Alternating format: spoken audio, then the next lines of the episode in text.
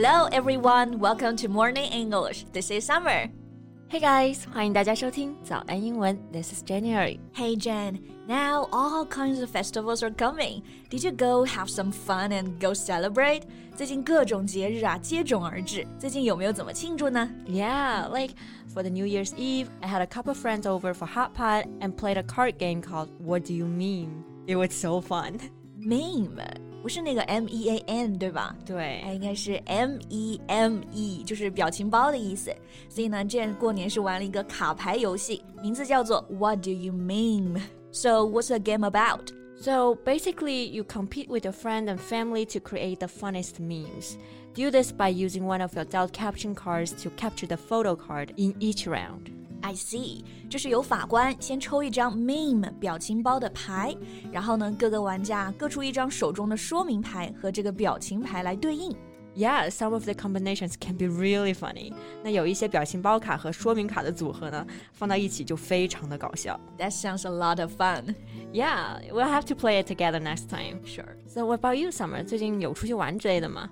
Yeah, I hang out with my friends and we went to the karaoke. 最近就是跟朋友出去唱 K 嘛， That's pretty nice. So what songs did you sing?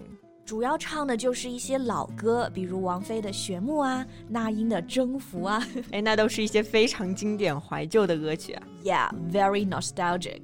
Nostalgic 就是怀旧的意思。 Nostalgic things cause you to think affectionately about the past, like the old songs you mentioned above. 没错，像我刚刚提到的歌啊，大家肯定是耳熟能详、脍炙人口啊，非常经典。那其实这些歌呢，都出自于一个人之手，就是台湾着名的词曲作者，也是音乐制作人袁惟仁。But you know he's not doing so well recently. What happened? Well, according to media reports, the musician Yuan Wei-ren has recently been in poor physical condition. In poor physical condition. 哎，他最近身体状况不太好吗没错，他最近啊因为脑受伤昏迷了很久。 ？Oh no, that sounds terrible. Right. So, how about we talk about this in today's podcast? 好，那在今天的节目当中呢，我们就来聊一聊台湾的词曲作者袁惟仁昏迷的这件事情。 在节目的开始，给大家送一个福利，今天给大家限量送出十个我们早安英文王牌会员课程的七天免费体验权限，两千多节早安英文会员课程以及每天一场的中外教直播课，通通可以无限畅听。体验链接放在我们本期节目的 show notes 里面了，请大家自行领取，先到先得。哎，Summer，你刚刚说袁惟仁脑受伤昏迷了很久，So what happened exactly? Well, Taiwanese singer songwriter Yuan Wei-ren is now in a coma after falling over at home. 他就是因为在家摔倒了之后啊，陷入了昏迷。那 coma 这个单词呢，就是昏迷的意思。 Yeah, a state of profound unconsciousness caused by disease, injury, or poison. 那处于昏迷的状态，我们一般就是用这个介词 in in a coma。 For example, he's been in a coma for two days. 他已经昏迷两天了。嗯，如果是动词啊，陷入昏迷，我们就用这个搭配 fall into a coma。 So basically, what happened was he accidentally fell over at home and fell into a coma. Right，这里出现一个词组啊，fall over 就是摔倒的意思。除了可以说 fall over，还可以说 collapse to the ground。对，fall over 它其实可以有一个连读 ，fall over。那刚刚 Summer 补充说到的这个 collapse 本意是倒塌的意思，collapse to the ground 也就是表示摔倒，倒在了地上。 Yeah. So according to his sister, Yuan Wei-ren tried to stand up from his wheelchair, but collapsed to the ground because he was unable to support himself. 嗯，就是说，当他试图从轮椅上站起来的时候呢，因为无法支撑自己，倒在了地上。对，而且更可怕的是啊，his head hit the floor as he fell, and he lost consciousness from the impact. That's horrible. Head hit the floor，就是说头撞到了地上。hit 这个单词呢，在这里就是撞击、碰撞的意思。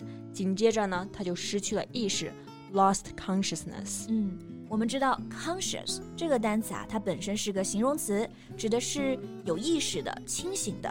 For example, she was fully conscious all the time and knew what was going on. 刚刚这个例句呢，就是说他一直都是清醒的，而且知道周围发生的一切。那 conscious 这个单词结尾加上词尾 ness，consciousness，它就变成了一个名词，表示意识、知觉。 So he lost consciousness，也就是说啊，他失去了意识和知觉。 Yeah, or we can say he was unconscious. 对，也可以直接用形容词来表达 unconscious，在 conscious 前面加一个前缀 u n un unconscious 也是做形容词啊，表示无意识、不省人事了。For example, he was found alive but unconscious. 是的，这个例句呢，就是说他被发现还活着，但是呢失去了意识。所以啊，当时袁惟仁的情况感觉还是非常紧急和危险的。嗯那出事之后啊，他马上就被送到了 ICU。ICU 就是重症监护室，ICU 应该是缩写，那它的英文全称是什么呢？So ICU stands for Intensive Care Unit. Intensive 这个单词就是加强的意思 ，care 就是看护、照料，所以 Intensive Care Unit ICU 也就是重症监护室。 Yeah, it is a special department of a hospital that provides intensive care medicines and life support to patients suffering from a serious injury or illness. 对，从医院出来之后呢，其实现在情况也不太好，就是袁惟仁啊，整个人的状态基本上是植物人 Oh my god, that's not good. ，not good at all。 诶，那说到植物人，他的英文应该怎么表达呢？植物人，嗯，这里的植物啊，我们不能直译成 plant man。植物人其实是口语中的俗称嘛，医学上呢正式名称它叫做植物状态 （vegetable state）。如果一个人进入这种状态，就会说呢他成了植物人。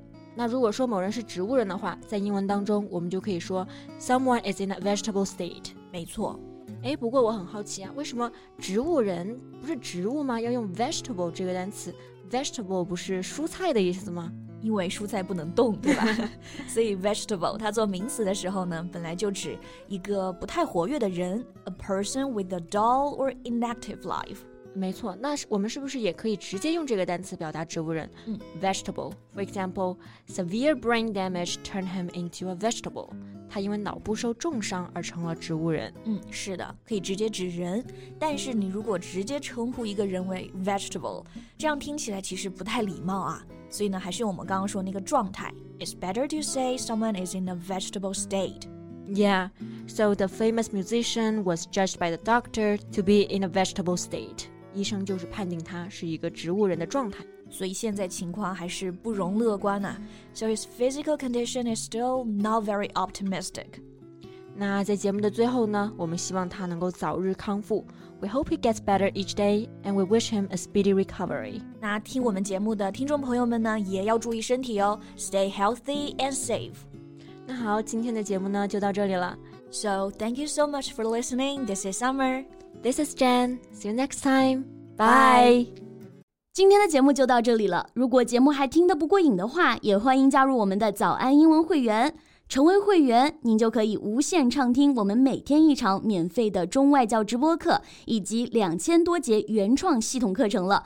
今天我们限量送出十个七天免费试听权限，试听链接放在我们本期节目的 show notes 里了，请大家自行领取，先到先得。This podcast is from Morning English. 学口语就来早安英文。